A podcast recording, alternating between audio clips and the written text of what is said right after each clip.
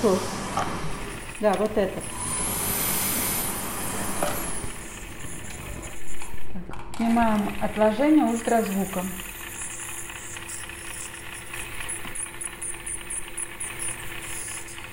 Не пугаемся. Мы сейчас включим машину. Бор машины звучит вот так.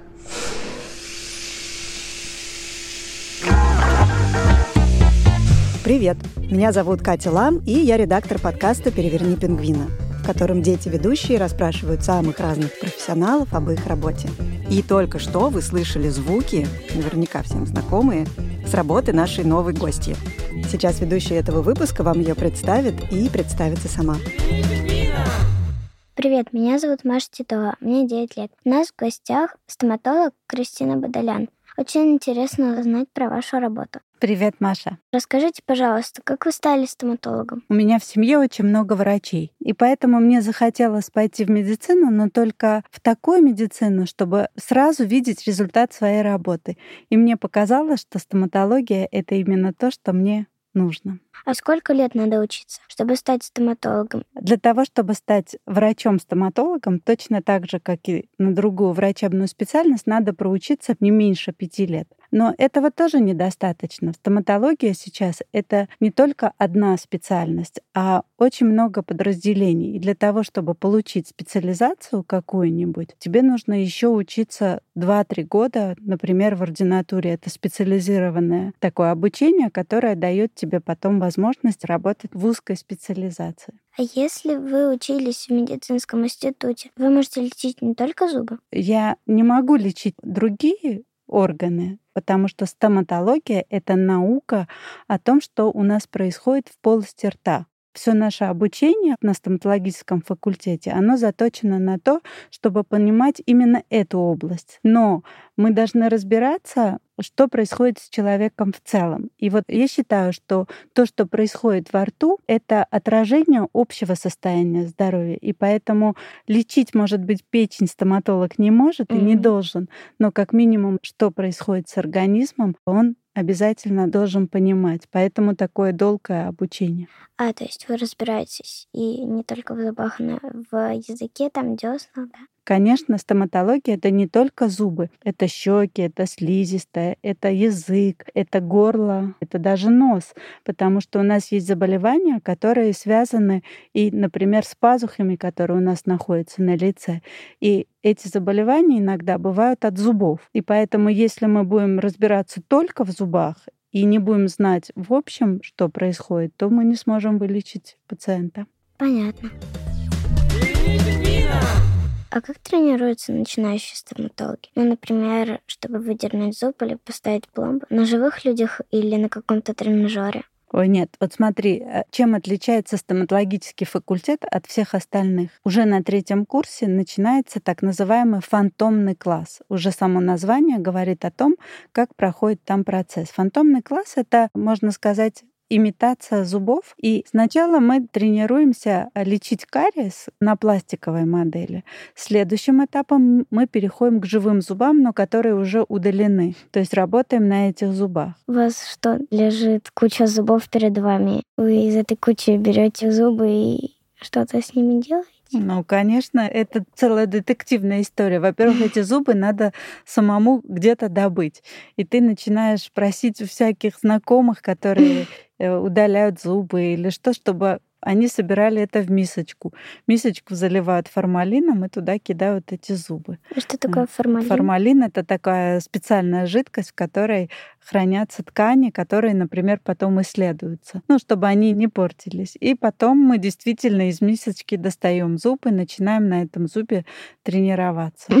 И это самая эффективная тренировка. Дальше уже на пятом курсе у нас начинается практика. И во время этой практики мы принимаем пациентов, не так много, как хотелось бы, но мы под руководством более опытных коллег начинаем пытаться это делать на людях. То есть сначала пластиковые модели, потом на удаленных зубах, потом поэтапно начинают работать на людях. Я могу, например, привести пример, что я хирург. И как я училась удалять зуб. Мне не дали сразу удалять зуб. Много-много месяцев я училась делать сначала уколы правильно, чтобы не было пациенту больно. Это важно для того, чтобы мы могли манипуляцию продолжить. И в случае сложных манипуляций всегда у нас остается рана, которую надо зашить. И поэтому другой важный этап в обучении — это правильное зашивание.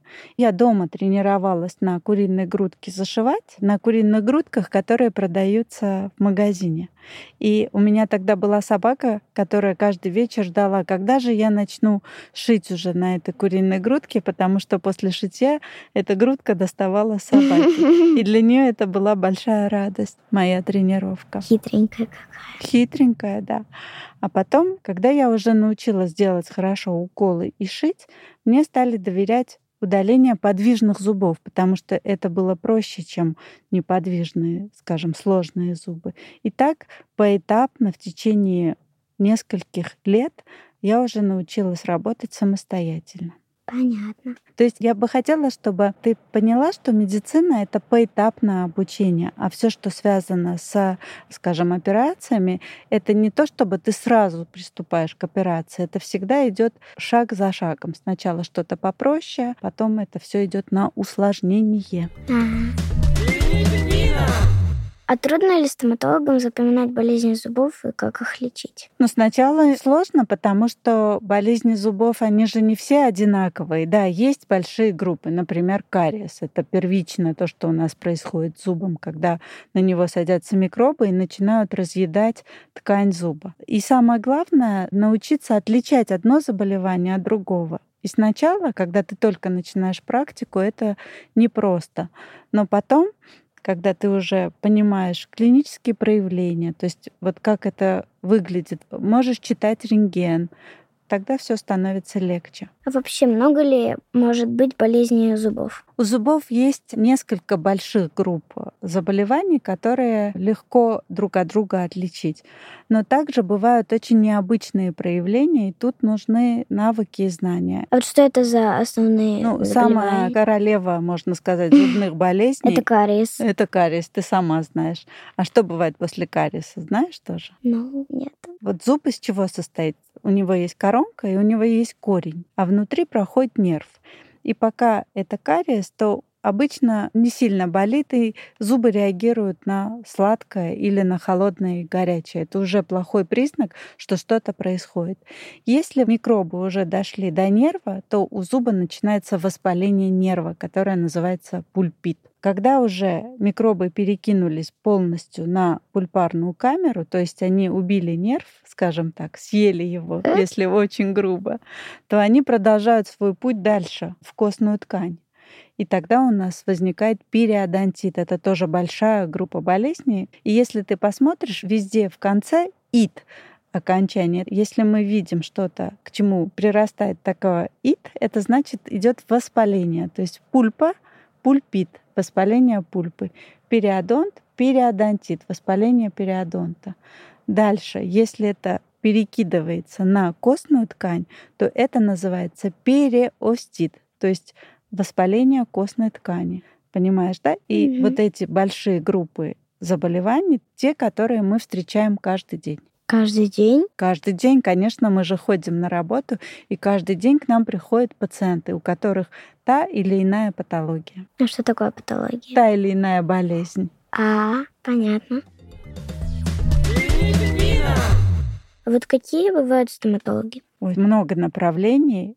Те, которые занимаются кариесом, это терапевты. Те, которые удаляют нерв и чистят каналы, уже пломбируют каналы и лечат каналы, их называют эндодонтисты. Те, которые удаляют зубы, это хирурги. Те, которые исправляют неровные зубы, это ортодонты, доктора, которые лечат воспаление пародонта, периодонтальной связки, их называют пародонтологами. То есть, если десна, например, воспалилась, то это пародонтологи. Хватит тебе столько специализации? Ну, не знаю. Те, которые занимаются детьми, это детские стоматологи. Ну да. Так что у нас достаточно много. А каким стоматологом легче быть, детским или взрослым? Ну, мне кажется, что взрослым, потому что с взрослым человеком можно договориться. Он сам приходит в большей части случаев. Ну да. Он пытается с собой совладать со своими страхами. Дети не всегда себя так ведут, и поэтому с детьми мне гораздо сложнее. Но есть такие счастливые люди, которые любят лечить детей, и у них с детьми тоже получается неплохо. Легче со взрослыми, потому что дети, например, они ну, дергаются, кусаются. О, я тебе должна рассказать этот случай. У меня один раз укусила девочка, ей было 10 лет. И я этот случай запомнила навсегда. Такая это очень взрослая. больно и обидно, да. И она, мне кажется, это сделала специально. И один раз меня укусил взрослый пациент. Но сделал он это не специально, у него так случайно получилось. Поэтому стоматология может быть также и опасной. Расскажите, а как называются инструменты, которыми пользуются стоматологи? Ой, у нас очень много инструментов, которыми мы пользуемся. Самое распространенное это зеркало. То есть для того, чтобы нам увидеть дальние зубы, нам нужно специальное такое маленькое зеркало, которое мы помещаем в рот и светим, мы все это смотрим. Второе, что нам нужно для того, чтобы определить состояние зубов, это зонд. Это такой острый инструмент, которым мы начинаем прощупывать те черные пятна, которые есть. Если у нас зонд где-то застревает, значит, там есть какая-то патология. Дальше у нас есть всевозможные виды шприцов. У нас есть Мамочка. щипцы, у нас есть э, бормашины, у нас есть Мгм. Наконечники различные. У нас есть сейчас очень распространенно у взрослых пациентов, которые потеряли зубы, есть так называемые имплантологические наборы. Это специальные наборы, в которых очень много разных боров для того, чтобы установить титановый протез такой специальный, который будет имитировать зуб. Потом у нас есть компьютеры, цифровые сканеры. Сейчас знаешь, какая новая тенденция? Раньше, например, стоматологи использовали гипс, чтобы получить отпечаток зуба. Ого. А сейчас у них специальная такая ручка, которая заводится в полость рта, она сканирует твой зуб, как чек. Пи-пи-пи, да. И ты вдруг видишь, что у тебя на экране появляется точная копия того, что происходит во рту. И получается, что это очень облегчает, и не надо уже пациенту в рот очень много ставить разных материалов. Я думаю, что за этим большое будущее. А люди часто боятся на приемах? Часто боятся, большая часть пациентов очень боится стоматологов. Мгм. Я просто легла, закрыла глаза, а через минут 10 такая спрашиваю, ну что, готово уже все? Папа мне говорит, да давно уже готово, слезай. Тебе повезло. Вообще ничего не почувствовала. То есть ты не боишься стоматологов? Нет.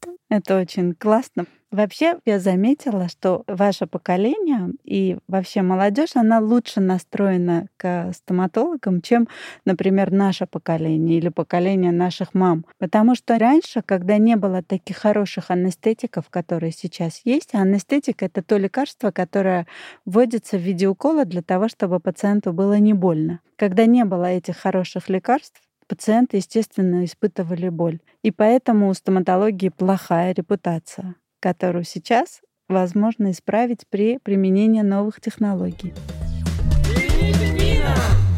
А вот какой стресс испытывают стоматологи во время приема по шкале от 0 до 100? О, классный вопрос. Ну, смотря как, если ты делаешь привычные манипуляции, то ты испытываешь стресс где-то всегда на уровне 20-30 э, баллов. Почему? Я тебе сейчас объясню. Вот представь, ты на таком близком расстоянии коммуницируешь с незнакомым практически тебе человеком. Вот я к тебе очень близко подойду, если на улице, ты удивишься. А стоматолог каждый день работает вот на таком расстоянии с незнакомыми людьми.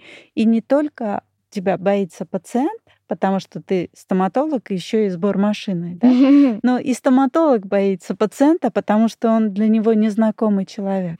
Дальше, если ты вдруг начинаешь делать манипуляцию, которая для тебя новая, или же что-то идет не так, а это бывает во время манипуляции, то уровень по шкале, которую ты предложила, может дойти до 100. Стоматология — это очень непростая специальность в плане того, что мы работаем в области головы, а голова у нас самое важное место в нашем организме. Почему? Потому что там мозг. Потому что там мозг, который все контролирует, и это все очень сильно кровоснабжается. Здесь очень много сосудов, нервов, артерий.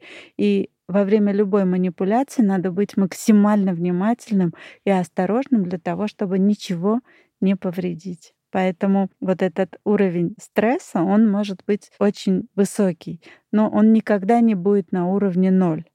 Понимаешь, да? Ну да. То есть это стрессово не только для пациента, но и для доктора. А вам бывает противно, когда вы видите чьи-то плохие зубы? Сейчас нет уже. Это на первом этапе у меня иногда бывали ситуации, когда, ну, например, гнойное что-то, это плохо пахнет, О, ужасно гадость. выглядит и так далее. Но потом ты к этому привыкаешь, и, не знаю, сейчас уже у меня не вызывает ни чувства брезгливости. А что, прям часто-часто приходят с такими гнилыми зубами? Я тебя должна расстроить, так как я хирург, то это каждый день. Э. Каждый день я вижу что-то, от чего Фу. может пропасть аппетит. Да Но ты знаешь, я занимаюсь любимым делом, поэтому для меня это нормально. А вот если вы хирург, вы работаете только с удалением зубов? То есть вы кариес не лечите? Нет, я не лечу кариес. И последний раз я это делала на фантомах в институте. Но в хирургии я делаю все очень много сложных процедур. И хирургия — это не только удаление зубов, а там очень много есть манипуляций и лечить зубы, и протезировать зубы. Есть какие-то любимые процедуры у вас? У меня лично я а, сейчас очень много специализируюсь на сохранении зубов. Mm-hmm. И у молодых пациентов я иногда даже пересаживаю зубы. Можно а. из одного места взять зуб или зачаток зуба и посадить на то место, где нет зуба, или в результате травмы оно утеряно. Это одна из самых интересных и любимых процедур. Ага. Я ставлю имплантаты. Это когда нет зуба, мы устанавливаем такой титановый винт. Это называется имплантат. Вот для того, чтобы имитировать присутствие зуба, и для того, чтобы мы могли жевать, то сейчас придуман такой способ имплантации зубов, когда титановый такой маленький винтик, он вкручивается в кость, и потом на этот винтик одевается зуб. Если ты посмотришь в полость рта, ты там не увидишь разницу между своим зубом и вот этим искусственным зубом. Но для того, чтобы это сделать, надо провести хирургическое вмешательство. Mm-hmm. Вот операции зубами, ну, зубы, они же такие мелкие. Как вы делаете? Э, через О, лупу, это, что ли? Через да, микроскоп? это мой любимый вопрос, э, можно сказать, потому что я специализируюсь на работе с микроскопом уже много лет. А, на самом деле очень помогает увидеть то, что невооруженным взглядом, даже если у тебя орлинное зрение, увидеть невозможно. Молодые доктора, они работают с бинокулярами. Это специальные лупы, которые одеваются на очки. А кроме луп у нас есть еще и микроскопы. Я вот работаю и с лупами, и с микроскопом. Без увеличительной оптики я зубы не лечу. А какая самая частая проблема с зубами? Кариес? Кариес, да. И воспаление десны. Эти две проблемы, они самые частые. Ты знаешь, что я должна сказать? Это очень важно знать. Что очень вредно для зубов и то, что любят дети. Можешь догадаться? Сладости. Раз. И второе. Um... Это Кока-Кола, например. Это а... газированные сладкие напитки, которые тоже mm-hmm. очень сильно портят зубы. А сладкий чай? Сладкий чай тоже не очень хорошо для зубов. Все, что содержит в большом количестве углеводы, почему это происходит? Углеводы это сахар. То есть мы съедаем эти углеводы, и они садятся на зубах. Я тебе приведу такой пример. Если ты съела шоколадку, mm-hmm. то микробы, как и дети, они сладкоежки они тоже любят сладкое. Они друг к другу притягиваются, садятся на зубы. Это все склеивается и начинается работа. Если ты почистишь зубы после того, как каждый раз покушаешь сладко, то вероятность, что будет кариес, она меньше. Но хуже всего действует, например, не шоколадка, а вот эти сосательные конфеты. Да. Сахар, который в них находится, на 6 часов прикрепляется к зубам. И если еще и не почистить зубы, и если это делать постоянно, то что происходит? Кариес. Кариес, да. Но очень важно научиться правильно чистить зубы. Я открою тебе секрет. Об этом я узнала только учась на уже стоматологическом факультете. А как правильно чистить зубы? Есть специальная такая методика БАСа. Это можно посмотреть на Ютубе. Очень много есть подробных мультиков, роликов, как правильно чистить зубы. Не вот так вот водить щеткой. вниз, вверх, вниз. Это неправильно. Вот надо от десны А, аккуратно специальными щетками это делать. Я тебе, кстати, принесла подарок в щетку, и ты сможешь почистить зубы правильной щеткой. Будет у меня три щетки. Одна у бабушки, одна у меня дома, другая подарок. А вот важно ли, какую форму у тебя зубная щетка? Ну, важно все, но важно даже не столько форма, а жесткость. И что я порекомендую сейчас, чтобы не пользоваться жесткими щетками, потому что считается, что чем более жесткая щетка, Тогда вредит эмали? да, и чем больше ворсинок, тем мягче щетка, и, соответственно, тем менее травматично будет чистка. М. Плюс еще надо кушать морковки много, яблок и жесткой пищи. Тогда и десна, и зубы будут здоровее. Почему зубы мудрости так называются? потому что они прорезаются самыми последними. Это происходит обычно в возрасте от 18 до 25 лет. И считается, что в это время человек начинает набираться мудрости. Поэтому их так назвали. М, Но сейчас у некоторых пациентов раньше, а есть пациенты, у которых они могут вообще не прорезаться, эти зубы, и до 90 лет лежать в челюсти. И есть такие счастливые пациенты, у которых вообще нет зачатков зубов мудрости. Ого, понятно. Сколько зарабатывает стоматолог? Ты знаешь, э, сейчас большая часть клиник работает не с заработной платой, а вот сколько он принял пациентов, столько денег он и заработал. И все зависит от того, если у тебя много пациентов, ты заработаешь много денег. Если мало, то не Мгм. заработаешь ничего. За что вы любите свою профессию? За то, что она дает мне возможность работать с людьми, узнавать новое, и за то, что в ней постоянно есть э, что-то, что не повторяется. И за то, что ты видишь результаты, помогаешь людям. М. Теперь у нас в конце рубрика «Профессиональные слова», как всегда. Какие профессиональные слова вы чаще всего используете? Кариес, зубы мудрости, имплантация, удаление, пломбы. Ну, у нас много профессиональных слов. Сканер, цифровая стоматология. Я сбилась со счету. Это может быть без конца. Например, для того, чтобы не пугать пациентов, я не говорю «дайте мне скальпель». Я говорю ассистенту «дайте мне 15С». И они знают, это номер скальпеля. И пациент не слышит страшных слов.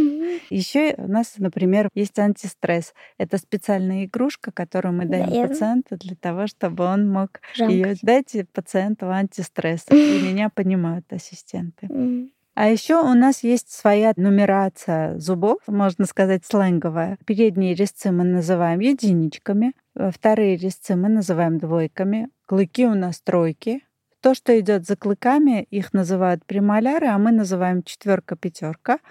Потом у нас идут шестые зубы, которые первые прорезываются в полости рта, жевательные зубы. За ними семерка. И, наконец, наши любимые восьмерки зубы мудрости. Это наш сленг. И когда доктор говорит, дай мне щипцы на восьмерку, М. ассистент уже четко знает, что там есть определенные щипцы, которые он должен Для подать. зубов мудрости. Понятно.